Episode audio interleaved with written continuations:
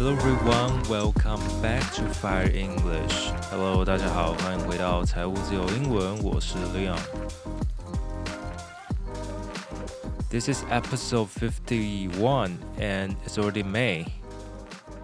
The weather is getting hotter and hotter. Our first piece of news today is about Sudan. The two factions battling for supremacy in Sudan have agreed to a seven day truce starting May 4th, a statement from South Sudan's foreign ministry in Juba said Tuesday. For those who don't know about Sudan, it is a country in Africa and it has been suffering from a nationwide conflict for weeks. 苏丹这个国家啊，在最近几个礼拜呢，因为内部的派系斗争呢，已经造成非常非常多的人伤亡哦。Faction，F A C T I O M，Faction 指的就是派系哦。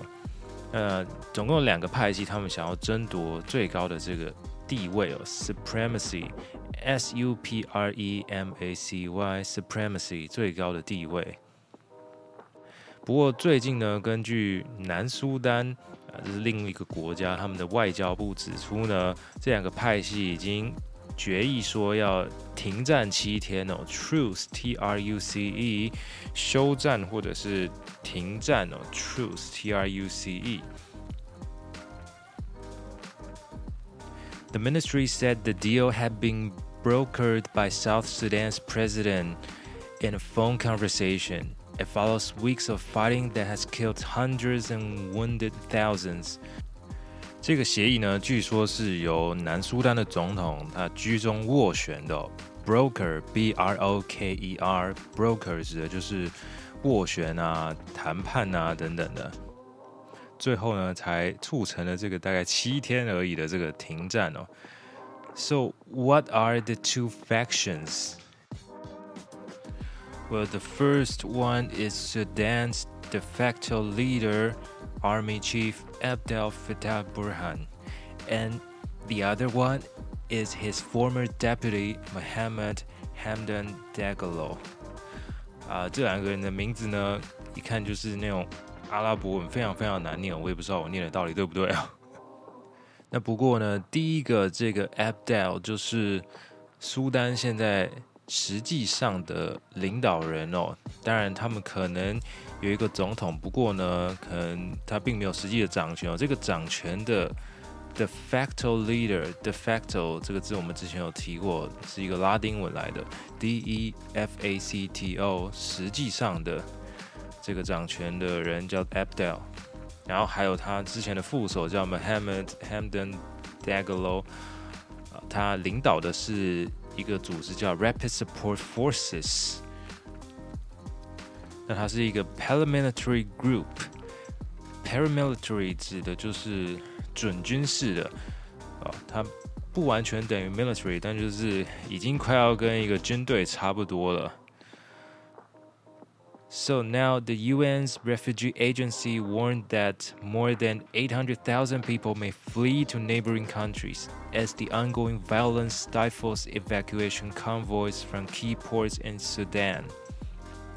联合国的这个难民的机构呢，就警告大家说，可能会有超过八十万的人呢逃到附近邻近的国家哦，因为这个他们的主要的港口呢，其实 都被这个封锁了。那么他所使用的字是 stifle，s t i f l e，stifle 原本的意思是让人窒息，那不过它有一个意思就是阻止或是抑制哦，所以他们的 evacuation 撤退的这些计划呢被阻止了。So many locals remain trapped in their homes with water, food, medicine, and electricity shortages Increasing the risk of a humanitarian crisis as relief organizations prioritize medical aid distribution to hospitals caught up in the conflict. 很多人他们就被困在家里面哦，那这个水啊、食物啊、药物还有电力呢，都是缺乏的。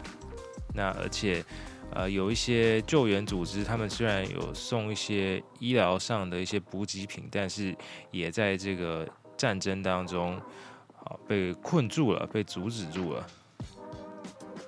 So some people described uh, the situation as a total mayhem, with displacement camps set on fire, shelters burned to the ground, and civilians killed in the fighting over recent days. 有些人形容呢，这是完全是一个 mayhem，m a y h e m， 这就是混乱哦，混乱的一个状态。那有一些这个难民营啊，一些庇护的地方啊，竟然也被烧毁了，也被破坏掉了。And this is still ongoing. Let's see what can the ceasefire bring us in the future. Next, the godfather of artificial intelligence, Geoffrey Hinton, has announced to quit his job at Google. He said, I left so that I could talk about the dangers of AI without considering how this impacts Google. Google has acted very responsibly. 人称这个 AI 教父的 Geoffrey Hinton，他日前宣布离开了 Google。他说他必须得要离开 Google 才有办法，呃，自由跟大家讲说这个 AI 会给人类带来什么样的危险哦。？Actually, a couple of months ago, many tech giants, lawmakers, advocacy groups called for the moratorium of AI development, raising alarm that AI might spread misinformation and displace jobs in the near future. 其实，在数个月前呢，才有很多的科技界的大佬，还有一些立法者啊，一些团体啊，呼吁说要停止发展 AI 哦， 至少要六个月哦，at least six months。And Elon Musk was among the dozens of tech leaders or professors and researchers who signed a letter that called for the moratorium. The letter was published by the Future of Life Institute, a non-profit backed by Musk.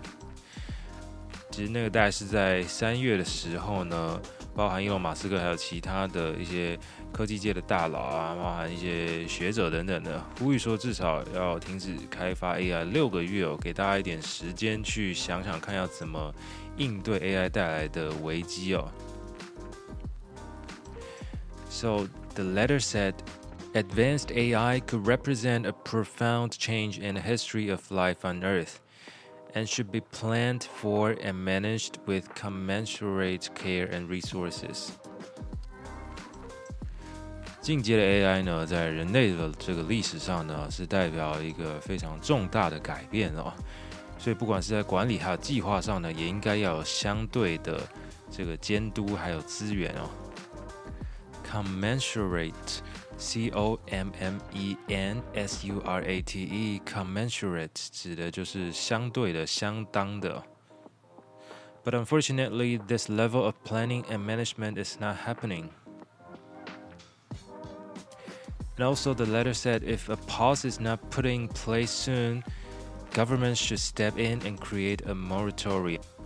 如果没有尽快的停止开发呢，那么政府应该要介入来强制停止哦。 so let's go back and talk about Hinton. Hinton 呢，人称这个 AI 的教父哦。那他的学生事实上也就是开发 ChatGPT 的其中一个人哦。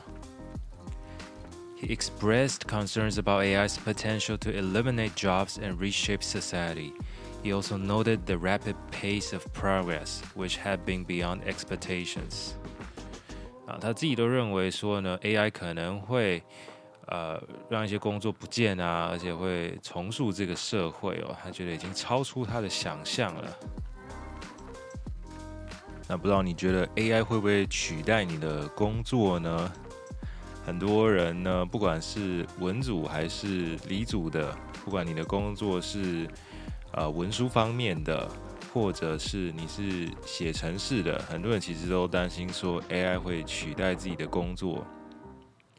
那这个议题呢，我想大家应该讨论归讨论，不过能做的恐怕也不多。哦我们能做的就是尽量熟悉这些工具哦。将来哪一天呢，如果工作上需要我们用到这些工具的时候，诶，我们知道怎么去使用而已。那有人就是曾经比喻说，现在的感觉就像是，呃，工业革命刚刚发生的时候，这些工厂的工人担心自己的工作会被机器取代一样哦。不过，我想这个感觉每隔几年就会被拿出来讨论一下，讨论一下，真正到底有什么工作已经完全被取代了？我想我还蛮好奇这些人。可不可以出来给个说法？就是有没有人可以跳出来说：“哎，我的工作其实已经被取代，我因为老板用了 AI，然后我丢了工作，我被废掉之类的。”哦，不知道有没有这种故事啊？And finally, let's have a look at the 24-year-old student from Queensland, Australia. His name is Alex Shorey. He was on a year long exchange program in Taiwan and has been medically evacuated back to Australia after being poisoned by superwarfarin, a highly potent poison that prevents blood clotting. 相信大家最近都有看到这个二十四岁的澳洲交换生说误食老鼠药超级华法林，结果呃造成这个一系列的这个身体的状况。然后家属非常的生气，说是台湾这个街头小吃造成的，大家在网络上就整个爆炸了，就说你这个歧视台湾等等的。这个人叫 Alex Shorey，he's twenty four years old。那据说他是来台湾进行为期一年的交换哦。那一开始这个报道出来的时候是说他。在交换结束的前夕发生的这件意外哦，不过后来校方跳出来说，他的交换期应该早就结束了，怎么他还在台湾呢？这是第一个疑点哦。那他误食的这个老鼠药啊，superwarfarin 会造成 啊 blood clotting 的问题哦，就没有办法凝血哦，c l o t t i n g clotting 指的就是凝血。So initially, uh, his family suspected that contaminated street food was responsible for the poisoning. But then police have now ruled out accidental contamination and are investigating more sinister causes. 一开始呢，这个这位 Alex 的家人就怪说，可能是台湾的街头小吃竟然掺入了这个老鼠药，那害他们的儿子误食哦，结果这个网友就炸锅，就说已经几百年没听过有人在小吃吃到老鼠药，怎么可能呢？而且就算有有吃到，也不可能只有他一个出事吧。所以后来呢，警方呢已经排除了这个可能性哦，rule out accidental contamination。Rule out，r u l e o u t，就是排除了意外的。污染、感染 （contamination），c o n t a m i n a t i o n，污染 （contamination）。现在呢，他们调查的这个方向呢是更为、更为不详、更为糟糕的这个原因哦，sinister（s i n i s t e r），sinister causes，这个是来自澳洲本地的报道的用字哦。不过呢，事实上，这个 sinister causes 指的到底是什么呢？呃，看一些台湾的报道，大家就在猜说，这个男生应该是可能吸毒之类的吧，吸了一些呃合成啊那种新兴的毒品，结果才会误食老鼠药。部澳洲的报道，但是云淡风轻的用 sinister causes 带过去了。So, uh, how was Shorey's con condition? How was Alex Shorey's condition? He deteriorated rapidly, and he suffered from hypovolemic shock, a severe emergency condition where severe blood or other fluid loss makes the heart unable to pump enough blood to the body, causing organ failure. And so he was bleeding from his nose, muscles, and joints, and including his lungs were filled with fluid.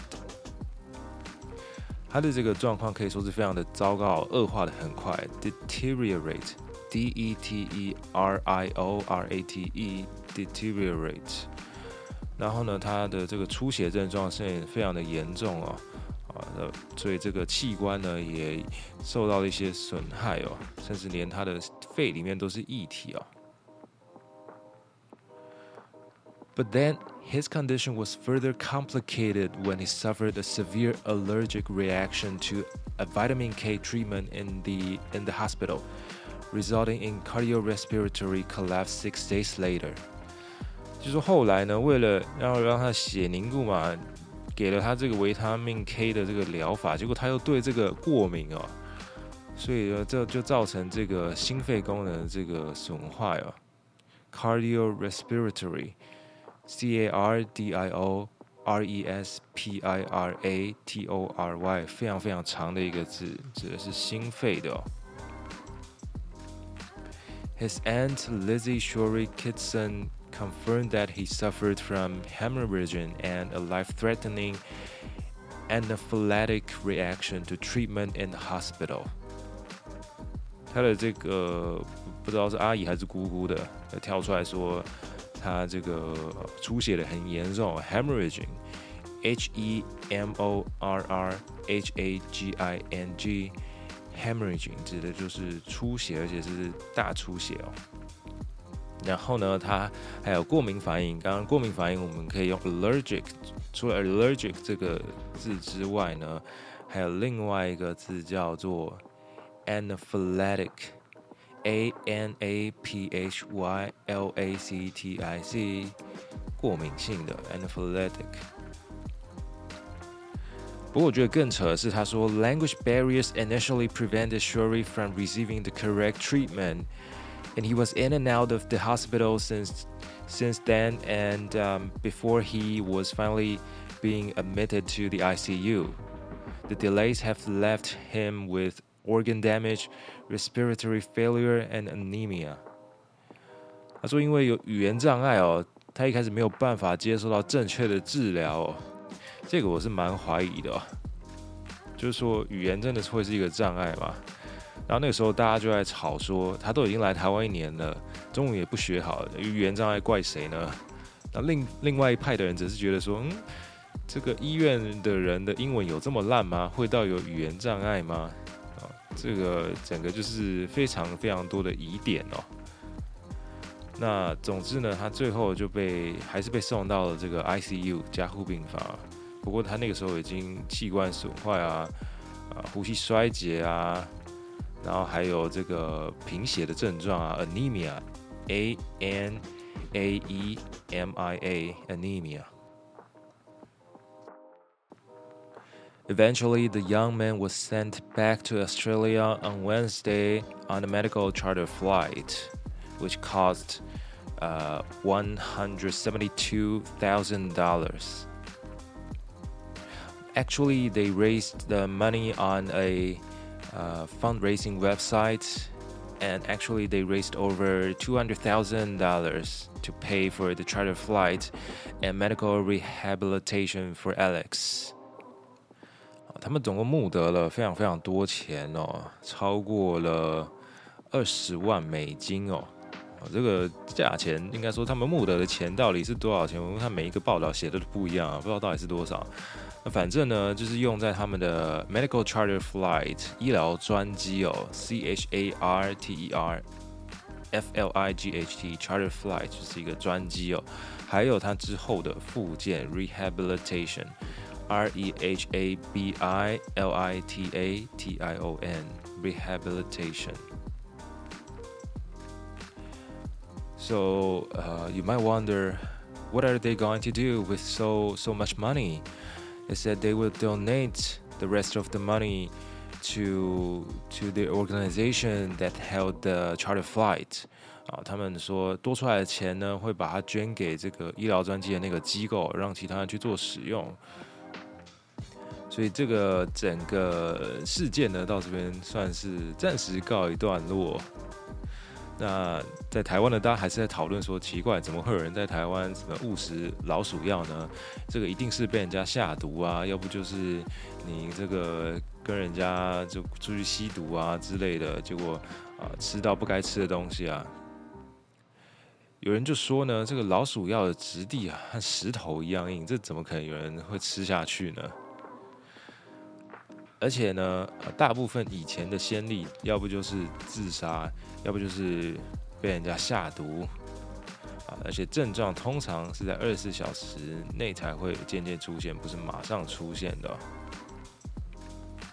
所以呢，专家就跳出来说：“诶，这个应该是可能大麻之类混入了其他的药品哦，也就是所谓的合成大麻啊，他可能吸了这个东西之后，然后啊，结果就中毒了等等的。这个可能就是澳洲媒体所谓的 sinister causes。不过这个到底是什么样呢？我想，嗯，现在已经。”无法验出来了，人家都已经回澳洲了，你怎么可能再把他抓回来抽血、验血之类的吧？对不对？Alright, so I guess that's all for our program today. If you like the program, don't forget to share it with your friends. And don't forget you can check out all the vocabulary in our show notes. You can also check out our Instagram. The links also in the show notes. I'm Leon. See you next time.